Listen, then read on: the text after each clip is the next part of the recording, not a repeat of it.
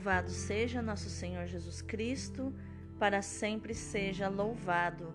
Hoje é quinta-feira, 18 de novembro de 2021, 33 semana do Tempo Comum.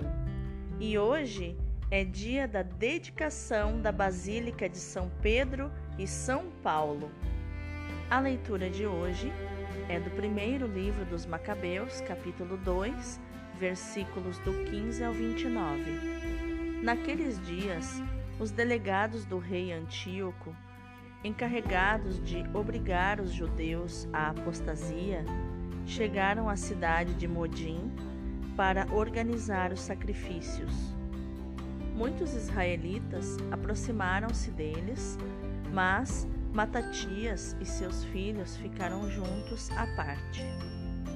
Tomando a palavra, os delegados do rei dirigiram-se a Matatias, dizendo: Tu és um chefe de fama e prestígio na cidade, apoiado por filhos e irmãos.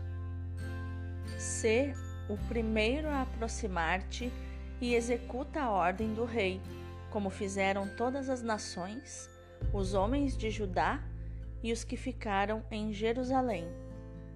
Tu e teus filhos sereis contados entre os amigos do rei, e sereis honrados, tu e teus filhos, com prata e ouro e numerosos presentes. Com voz forte, Matatias respondeu: Ainda que todas as nações, incorporadas no império do rei, passem a obedecer-lhe, abandonando a religião de seus antepassados e submetendo-se aos decretos reais, eu, meus filhos e meus irmãos continuaremos seguindo a aliança de nossos pais. Deus nos guarde de abandonar Sua lei e seus mandamentos. Não atenderemos às ordens do Rei e não nos desviaremos de nossa religião, nem para a direita, nem para a esquerda. Mal ele concluiu estas palavras, um judeu adiantou-se à vista de todos para oferecer um sacrifício no altar de Modim, segundo a determinação do rei. Ao ver isso, Matatias inflamou-se de zelo e ficou profundamente indignado. Tomado de justa cólera, precipitou-se contra o homem e matou-o sobre o altar. Matou também o delegado do rei que queria obrigar a sacrificar e destruiu o altar. Ardia em zelo pela lei, como Finéias havia feito com Zambri, filho de Salu. E Matatias saiu gritando em alta voz pela cidade: Quem tiver amor pela lei e quiser conservar a aliança, venha e siga-me. Então fugiram ele e seus filhos para as montanhas, abandonando tudo o que possuíam na cidade. Também muitos, seguidores da justiça e do direito, desceram para o deserto e ali se estabeleceram. Palavra do Senhor, graças a Deus. O salmo responsorial é o Salmo 49. A todos que procedem retamente, eu mostrarei a salvação que vem de Deus. Falou o Senhor Deus, chamou a terra, do sol nascente ao sol poente a convocou. De Sião, beleza plena, Deus refulge. Reuni à minha frente os meus eleitos, que selaram a aliança em sacrifícios. Testemunha o próprio céu seu julgamento, porque Deus mesmo é juiz e vai julgar. Imola a Deus um sacrifício de louvor e cumpre os votos que fizeste ao Altíssimo. Invoca-me no dia da angústia, e então te livrarei e hás de louvar-me.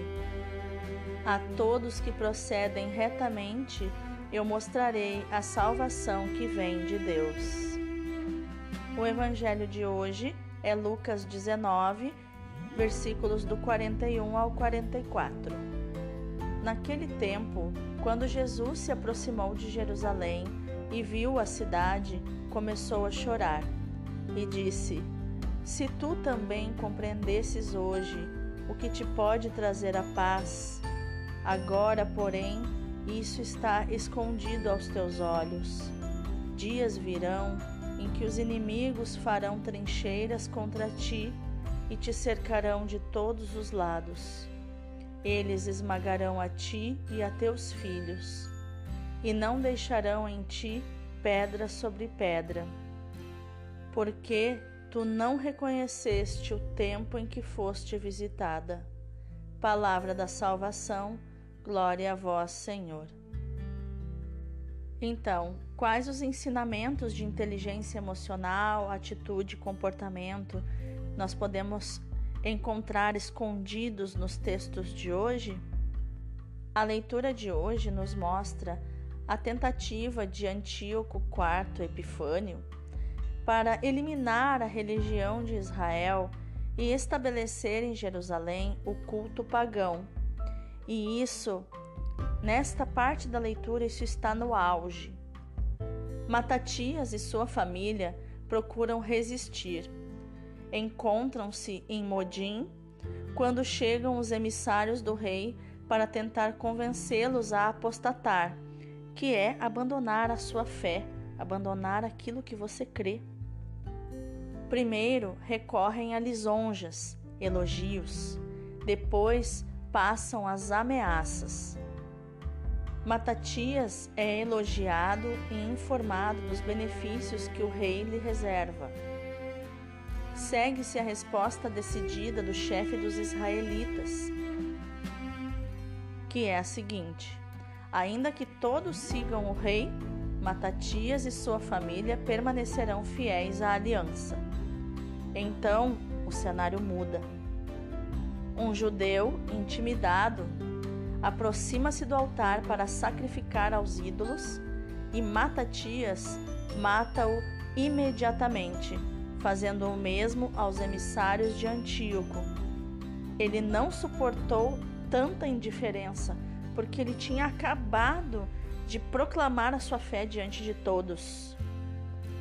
Então ele acabou por destruir o altar. Depois disso, ele pronuncia um verdadeiro grito de guerra. Aquele que sentir zelo pela lei e permanecer fiel à aliança, venha e siga-me. Que era o grito chave, o grito de guerra chave do judeu, Aharai, que é venham atrás de mim, sigam-me. Então ele foge com seus homens não por medo, para organizar a resistência nas montanhas. Ao contrário de Marcos, que insiste na incredulidade do povo diante da pessoa e da mensagem de Jesus, Lucas, no evangelho de hoje, acentua a sua lamentação, a lamentação de Jesus e o seu choro sobre Jerusalém, estabelecendo um claro contraste com as aclamações e louvores que pouco antes tinham sido dirigidos a Jesus.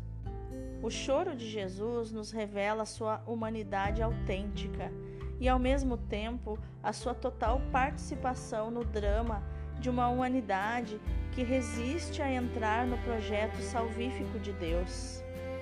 Jesus nos salva com seu poder divino, mas também com a sua fragilidade humana. A lamentação de Jesus encerra um juízo e oferece uma motivação. O juízo está nas palavras, mas agora isso está oculto por Deus aos teus olhos, que está no versículo 42. Estas palavras atribuem a Deus o que na realidade depende da livre opção humana. Já a motivação encontra-se nas palavras: Se neste dia também tu tivesses conhecido.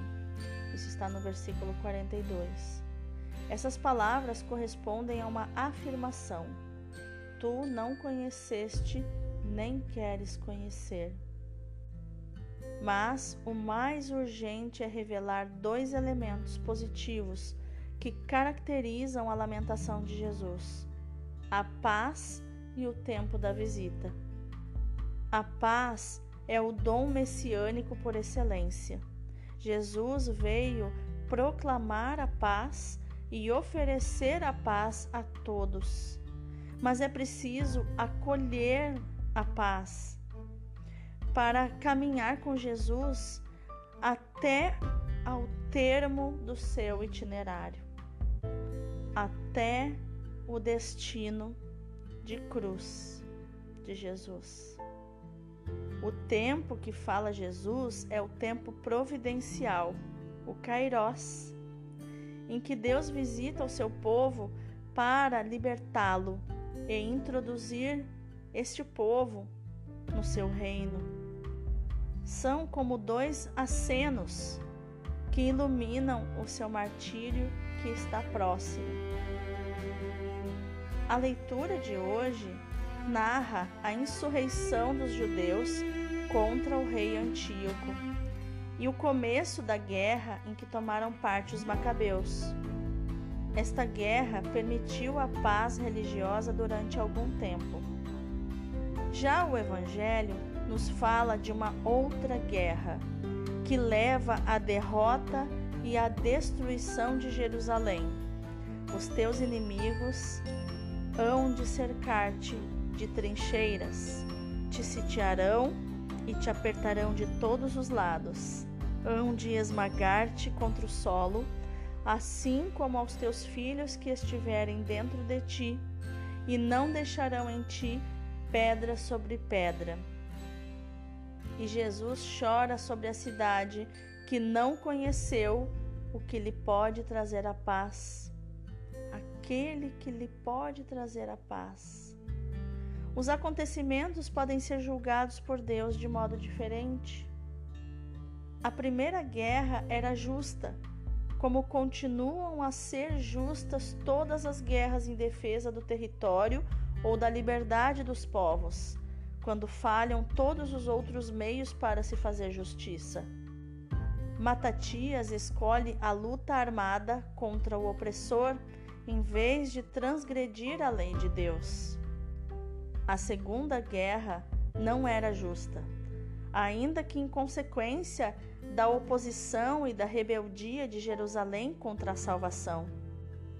São imagens cruas que chocam a nossa sensibilidade.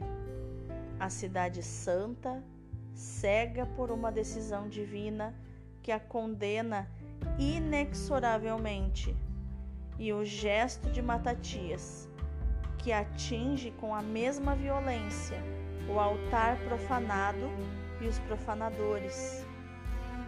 Mas, para além da linguagem, está a radicalidade da decisão de fé, e é isso que conta. A complexidade da situação humana torna muito difícil encontrar o caminho da paz nas diversas circunstâncias. Mas não se pode trair os princípios evangélicos.